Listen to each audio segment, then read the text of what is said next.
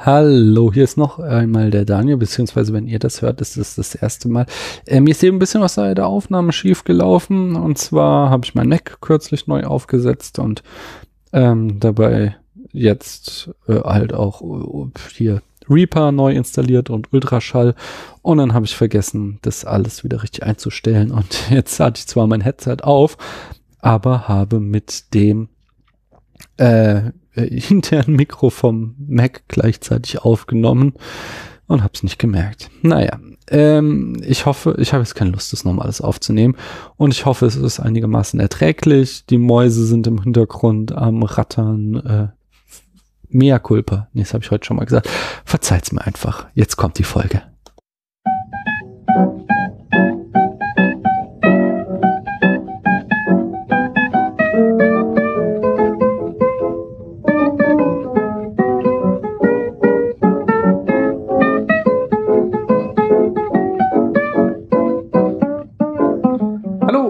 Herzlich willkommen bei Spätfilm, Geschichten aus dem Film. Ich bin Daniel und äh, ich rede heute mit euch über The Thing from Another World oder wie ich es jetzt mal genannt habe, um es von der anderen Thing-Folge, dem Teaser zum Enough Talk äh, abzugrenzen, nämlich das Ding aus einer anderen Welt aus dem Jahr 1951. Aber Bevor ich dazu komme, muss ich doch tatsächlich wieder mal vorplänkeln. Und zwar muss ich mit euch über Notiz-Apps sprechen. Habt ihr Notiz-Apps? Verwendet ihr die? Weil ich ja ähm, neulich hier erzählte, dass ich jetzt von Evernote auf die Apple äh, Notizen-App umgestiegen bin. Und das war eine kurze Freude. Denn das Scheißding hat eine Grenze, eine Zeichengrenze. Also keine offizielle, jedenfalls sagen sie die nicht so, nee, die Notiz ist voll sie stürzt halt einfach doof ab. Äh, bei meiner meine Alien-Notizen, da ist die Notiz, wie es halt oft bei Spätfilm-Notizen ist, einfach mittlerweile so groß, äh, dass die, die App keine neuen Texte, die ich mir da rein kopieren will, abspeichern will. Von daher ist die für mich vollkommen äh, unbrauchbar. Ich bin jetzt umgestiegen auf OneNote von Microsoft. Denn äh, da werden mich ja Apple-Jünger eingefleischt, jetzt wahrscheinlich kreuzigen, aber diese ganze Office-Geschichte, die kann ja Microsoft durchaus. Und ich verstehe nicht ganz, warum die die jetzt umsonst raushauen. Denn ich dachte, das wäre so das, womit sie noch Geld verdienen. So, hm, keine Ahnung. Es ist, ist, mir ein bisschen suspekt, weil dann frage ich mich immer, wo kommt denn jetzt das Geld her? Naja. Äh, OneNote ist soweit auch ganz cool. Also die Optionen, die sie mir bietet, die gefallen mir. Das Lila ist so ein bisschen, naja, so. Ich vermute, dass sie da saßen, okay, welche Farbe haben wir jetzt noch frei, so, weil ja jedes Office-Produkt eine andere Farbe hat. Und dann, ja, ja, lila. Naja, egal. Das ist jetzt auch nicht das, der Hauptkern der App. Der Hauptkern der App ist, sich Notizen zu machen und das funktioniert ganz gut. Was ein bisschen doof ist, wenn ich OneNote geöffnet habe und mein Mac am Netzteil hängt, dann jault der Lüfter, dass ich mir nicht verstehen kann, also Textverarbeitung kann auch nicht so viel Stress bereiten, aber ähm, also ich habe da ein bisschen recherchiert und es gibt tatsächlich Leute, die behaupten, irgendwie diese Office-Produkte würden mit äh, dem Sierra, dem neuen macOS nicht zurechtkommen. Andere wiederum sagen, und das sehe ich hier auch in der Aktivitätsanzeige, dass das eigentliche Probleme bei dieser Fotoanalysis, die von, ähm, von Apple ist, also die also die haben ja so irgendwie angekündigt auch, dass jetzt ihre Fotos-App so ein neues, äh, schniekes Analyse-Tool hat, irgendwie noch besser Gesichter erkennen und die Ortserkennung haben sie wieder zurückgebracht und so ein Zeug. Und äh, da muss halt irgendwie jetzt alle Fotos einmal durch äh, scannen. Das zeigt er mir auch an, wenn ich die App öffne, dass irgendwie jetzt bei 3000 von meinen 20.000 Fotos oder so ist. Deswegen, so lange gebe ich dann Microsoft nochmal Zeit, bis diese Analyse durch ist. Und dann hoffe ich, dass der Lüfter wieder Pause macht und dass das Problem doch nicht bei OneNote liegt. Nee, aber bis dahin äh, könnt ihr mir gerne mal erzählen, was ihr so nutzt, weil so, ja, die Optionen gefallen mir, aber wenn das ein dauerhaftes Problem sein sollte, äh, dann sehe ich das gar nicht ein, dass hier irgendwie mein, mein Rechner an seine Grenzen geführt wird für ein bisschen Textverarbeitung. Das kann ja nicht das in der Sache sein. Anyway, äh, ich habe, äh, wir haben Feedback bekommen, aber Paula ist nicht bei mir. Ich bin alleine. Der Dave hat sich äh, zu Predator 2 gemeldet und hat einen schönen Link hinterlassen. Den Text Dave, den habe ich schon gelesen. Ähm, aber den, das dazugehörige Video, das habe ich nicht angeguckt. Das dachte ich, das schaffe ich jetzt noch. Aber das dauerte dann länger, bis hier meine Töchter im Bett lagen. Und deswegen habe ich das nicht, noch nicht geschafft. Hole ich auf alle Fälle nach. Also mehr Infos zu Predator 2 findet ihr in den Kommentaren von ähm, ja, eben dieser Folge. Dann hat sich Marian gemeldet und ähm, mit, mit einem Irrtum aufgeklärt, nämlich wie Marian äh, schön schreibt, ähm, ich bin ein Dude. Und es ist mir tatsächlich neu. Mehr Culpa. Ähm, ich wusste nicht, dass Marian auch ein Männername ist. Jetzt weiß ich's und äh, trotzdem schön, dass du uns hörst. Er, er hat gesagt, er hat irgendwie jetzt zwei Drittel aller unserer Folgen gehört. Das ist so ein dann schon so ein bisschen latent unangenehm, weil ich meine, wir machen das ja jetzt auch schon ein paar Jährchen und so besonders die älteren Folgen, wo wir noch so uns finden mussten. Ich glaube, da ist so einiges dabei, äh, was ein bisschen vergessenswürdig ist teilweise. Ähm, naja, egal, er, er kann es ja dann Du kannst, genau, du Marian, du hast das ja hier sicherlich auch, du kannst ja mal kommentieren, äh, wenn eine Folge so schlimm ist, dass sie am besten aus dem Archiv auf, äh, entfernt werden sollte. Äh, und zu guter Letzt hat sich auch nochmal der Camille gemeldet äh, zu der Folge von äh, Event Horizon die äh, ungewöhnlich äh, beliebt bei euch ist. Damit hatte ich gar nicht gerechnet. Ich hätte gedacht, andere Sachen von dem, was wir bisher besprochen haben, würde mehr auf euren Geschmack treffen. Aber Event Horizon wird irgendwie ziemlich oft runtergeladen. Und Camille hat sich da das auch angehört und kommentiert. Und da wollte ich mal ein Stück vorlesen. Ähm, weil ich hatte Event Horizon ja ziemlich abgestraft in meiner Kritik und Camille schreibt da, ich mochte das hier anfängliche Ministerium ganz gerne. Das Schiff als ein lebender Organim Organismus erinnert in seiner Idee schon fast an den Sci-Fi-Klassiker Solaris. Nur, dass das große Unbekannte hier die Crew nicht erforschen, sondern ins Chaos stürzen will. Das Konzept, das am Rande des Universums etwas Unerforschtes und Unerklärliches vor sich hin wabert, das uns an den Rand der Verzweiflung bringen würde, hat bei mir durchaus gezündet, nur leider wurde es mir im Finale letztlich doch zu konkret und zu hektisch. Mhm. Ähm, ich kann das nachvollziehen. Ich hatte natürlich dieses Mysterium nicht, weil ich den Film schon kannte jetzt. Ähm, also ich muss sagen, mich persönlich langweilt dieser Trope auch. Da steckt ja wieder die gleiche Idee wie bei Jurassic Park und Gremlins und unzähligen anderen Filmen zusammen, dass der Mensch in seiner Hybris die Wissenschaft an äh, zu weit getrieben hat und deswegen dort äh, in Bereiche vordringt, in denen er nichts zu suchen hat und ja dann quasi auf so eine Art Hölle trifft oder sowas.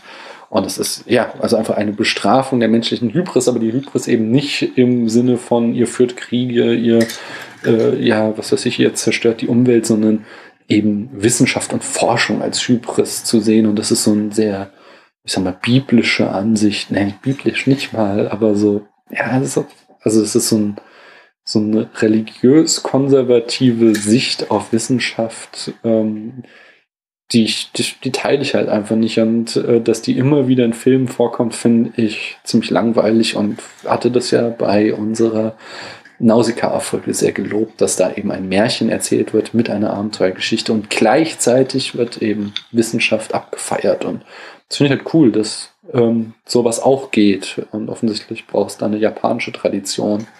Äh, von unserer westlichen Tradition ja, eher selten nicht.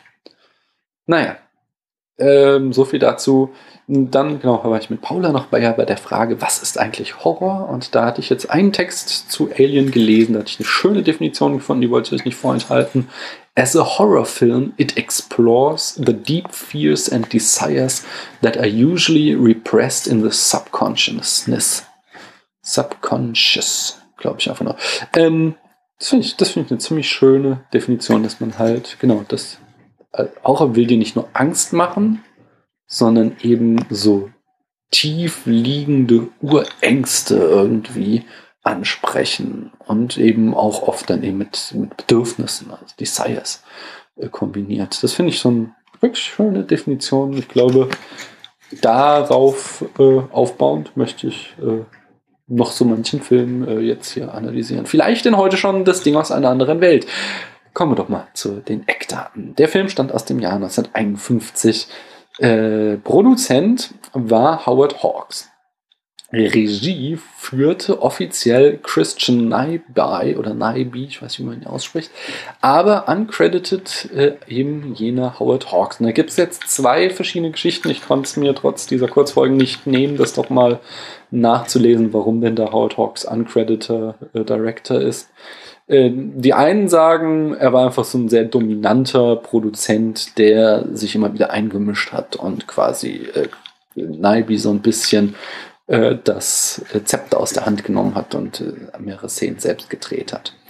Äh, und dann gibt es wiederum andere, die sagen, na, eigentlich hat Howard Hawks den Film gedreht und Nabi war eher so eine Art Assistant Director und äh, dass er den ähm, Directors Credit bekommen hat, war eine Gefälligkeit von Hawks an ihn, weil er das brauchte, damit er nicht seine Directors Guild Mitgliedschaft verliert. Offensichtlich, wenn man zu lange keinen Film mehr dreht, äh, wird man da rausgeschmissen. Und damit das bei äh, Naibi nicht passiert, hat dann Hawks ihm da gesagt, okay, trag dich jetzt Director ein und gut ist. Ähm, ja, dieser Naibi ist auch irgendwie keine äh, große Nummer im äh, Regisseurhimmel. Der hat hauptsächlich Serien gedreht, von denen hierzulande die berühmteste wohl Bonanza ist. Hawks wiederum, da ist eine ganz andere Nummer. Ähm, äh, allein, also ich habe jetzt mal nur so als Beispiel ein paar Filme rausgesucht. Er hat eine ellenlange Filmografie und wenn ihr die seht, werdet ihr euch die ganze Zeit den Kopf schlagen. Ah ja, der, oh, oh, dieser auch von ihm, Mensch, der auch, oh, Wahnsinn. Ähm, ich habe jetzt nur mal so ein paar Filme rausgesucht, die zeigen, äh, an denen ich zeigen wollte, äh, allein durch was für Genres äh, er sich durchgefräst hat und das ist nicht abschließend. Also ähm, äh, ich, ich mag ja ganz gerne den, aus dem Jahr 1966 den Western Eldorado, wobei das auch, glaube ich, eher so eine Cash-Cow war, wo er äh, mehr oder weniger seinen berühmtesten und wohl auch einer der besten Western überhaupt, Rio Bravo aus dem Jahr 1959 nochmal aufgefrischt äh, hat, quasi eine Variation von dem erzählt hat. Hm, er hat sich auch in der Screwball-Comedy versucht. 1953 Gentlemen Prefer Blondes ist nicht die einzige. Es gibt viele weitere, noch auch viele berühmte. Äh, hier Horror, Science Fiction 1951 mit dem Ding aus einer anderen Welt. Er war im Film Noir mit The Big Sleep. Er hat den äh, 1946, 1932 das Original Scarface, äh, Original Scarface Verfilmung, äh, also im, im äh, Mafia-Film war unterwegs und das sind wirklich nur einige Genres. Ich habe da noch Kriegsfilme und hast nicht gesehen entdeckt. Also der gehört schon wirklich zu den ganz großen Hollywood-Regisseuren. Hm. Das Budget von dem Ding aus einer anderen Welt lag bei 1,6 Millionen Dollar. Die Besetzung, äh, die wichtigsten sind der Kenneth Toby, der spielt den Captain Patrick Henry. Margaret Sheridan spielt Nikki und Robert Cornthwaite äh, spielt Dr. Arthur Carrington.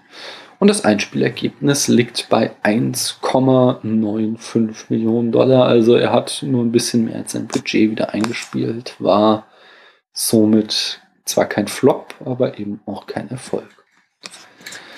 Die Handlung in fünf Sätzen. Hm, äh, ja, hier Captain ähm, Patrick Henry von der Air Force wird in, zu einer Forschungsstation an dem Nordpol gerufen, weil die dort eine merkwürdige Entdeckung gemacht haben. Sie äh, fliegen dorthin zu dieser Entdeckung und finden ein UFO, was im Eis festgefroren ist. Entschuldigung, bei dem Versuch es zu bergen, ähm, äh, sprengen sie es leider versehentlich in die Luft, aber sie können den, äh, Passe, den, den Piloten des UFOs bergen den sie dann in einen Eisklotz eingefroren in ihre äh, Arktis-Station zurückbringen.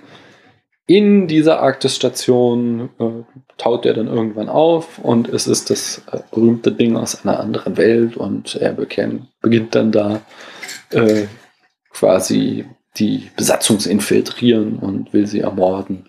Aber äh, es gibt dann einen internen Konflikt noch zwischen den Wissenschaftlern, die das Ding erforschen wollen, und den äh, Militärs, die sich, hm, die sich, ja, die meinen, wir müssen es auf jeden Fall bekämpfen. Uh, ja, und wie der ausgeht, den, das spoilere ich nicht. Denn wir halten diese Folgen im Horror-Oktober, spoilerfrei, genau, das habe ich noch gar nicht gesagt, wieder eine Horror-Oktober-Folge. Es geht darum, 13 Horrorfilme zu gucken. Das hier müsste der siebte sein. Also mehr als die Hälfte haben wir geschafft. Die Hälfte des Monats ist auch schon rum. Im Augenblick sieht es gut aus, ähm, aber ich kann noch nicht versprechen, dass ich wirklich alle 13 schaffe. Aber es ist auch nicht mein. Also klar, wenn es klappt, ist schön, aber ich mache mir da jetzt keinen Druck. Ähm, ja, der Film. Der ist schon ziemlich öde. Ich habe irgendwie neulich noch bei äh, hier, hier The Body Snatchers habe ich noch ähm, äh, gesagt, so ich mag langsam erzählte Filme, aber der Film hier ist eben nicht langsam erzählt, wo Body Snatchers eben eine Geschichte hat, die er langsam, äh, aber äh, quasi super spannend aufbaut.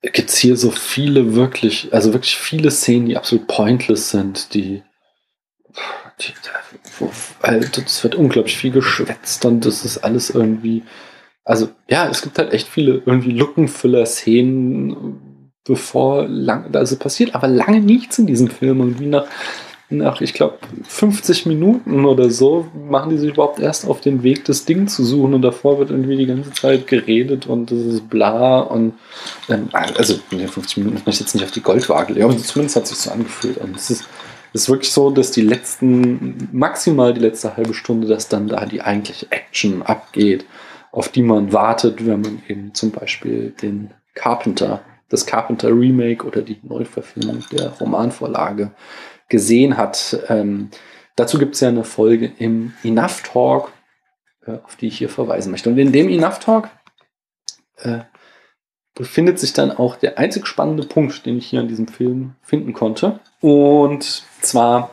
hatte da Arne ähm, das, äh, den Carpenter The Thing als Allegorie auf den Kalten Krieg gelesen und das ziemlich gut begründet. Und das ähm, hat mich eben darauf gebracht, diesen Film auch darunter zu betrachten. Und ähm, ja, dieser Gedanke findet sich hier auch schon, aber eben anders als äh, bei dem 80er-Thing. Bei dem 80er-Thing, wo dann wirklich halt so dieses Wettrüsten, halt dem Zeitgeist geschuldet auch quasi drinne steckt, ist hier eben äh, die McCarthy-Ära und hier The Red Scare oder halt äh, The Communist Scare, die sind, stecken da total in dem Film. Man kann das total gut lesen, dass das Ding ist eben der, äh, Kommun der Kommunist, der sie versucht zu infiltrieren und die äh, blöden Eierköpfe, Wissenschaftler, die glauben halt, so, ah, ist ja alles nicht so schlimm, man kann ja mit denen reden und ist, äh, ja, du musst es ja verstehen, die andere Kultur und so weiter. Und natürlich irren sie sich total und das Militär, das sind die einzig wahren, da die Air Force, die bekämpft da den Kommunismus quasi. Und Schön ist dann auch noch, dass es gibt dann noch so einen Pressevertreter auf dieser Station, der am Anfang ist der total kritisch und äh, kritisch, ja, kritisiert eben die äh, Vorgehensweise des Militärs, aber dann, als es hart auf hart kommt, dann schlägt er sich nämlich auf deren Seite und stellt sich ganz in den Dienst äh, des Staates und äh, damit endet dann nämlich auch der Film, dass er am Ende seine Story äh, quasi über Funk zurückgibt an, an, an ja, seine Zeitung oder so. Und äh, das, äh, die Story ist dann nämlich auch ein Auf, oder ist, drin steckt dann ein Aufruf, den Himmel zu beobachten, damit man äh, ja, gewarnt ist, falls noch einmal so ein äh, feindseliges Wesen auf die Erde kommen sollte. Also, ich meine, offensichtlich geht es nicht mehr. Also quasi der äh, Aufruf zur Denunziation, der ja, dem ja viele gefolgt sind in eben der McCarthy-Ära. Ähm, Gibt es auch eine wunderschöne Staffel von You Must Remember This über die ähm, Hollywood Blacklist, eben die mit der äh, Kommunistenverfolgung verbundene, das damit verbundene Arbeitsverbot für viele ähm, ja, Hollywood-Angestellte, die als Kommunisten denunziert wurden und was eben auf solche äh, ja, Aufrufe des Staates, dass man vermeintliche äh, Kommunisten verraten soll, zurückzuführen ist. Hm. Ja, ich sagte eben, das, das wäre das einzige Spannende an dem Film. Ich muss sagen, am Ende hat er dann tatsächlich auch noch so ein paar schöne Special Effects. Also wir haben einmal so ein, äh, das ist ja der Kommunist versucht, weitere Things auszu oder zu züchten. Dann bilden die, hat er so kleine Pflanzen, die dann so pulsieren, äh, quasi die Larven, das Ding, der Dinger. Äh, das äh, äh ja auch ein entsprechendes Bild für diese McCarthy-Lesart, sage ich mal. Aber äh, es ist halt auch ein schöner Special-Effekt für die Zeit. Genauso wie sie dann halt eben gegen das Ding kämpfen, indem sie es mit äh, ähm, brennenden Kerosin überschütten und das ist halt auch sehr spektakulär, wie sie da halt quasi das flüssige Feuer über den Stuntman in seinem Gummianzug werfen, der dann äh, ja, in den Schnee flüchten muss, um sich wieder zu löschen. So, das ist schon cool gemacht, muss man sagen. Aber sonst, äh, auch so von der, wie er gefilmt ist, so, da gibt es Filme aus den 50ern, die sind halt viel, viel geiler als das, was der hier zu bieten hatte. Das ist echt. Abyssal Mager fand ich jetzt nicht so cool äh, wenn man auch sieht, irgendwie zum Beispiel auf Letterbox, was der für hohe Wertungen kriegt, dann kann ich mich nicht anschließen. Ich finde ihn jetzt nicht irgendwie ausgesprochen schlecht, aber ich finde ihn einfach wirklich egal, langweilig, größtenteils. Und deswegen kriegt er von mir egale zweieinhalb Sterne. Ich danke euch, dass ihr mir mal wieder zugehört habt und äh, schaltet auch beim nächsten Mal ein.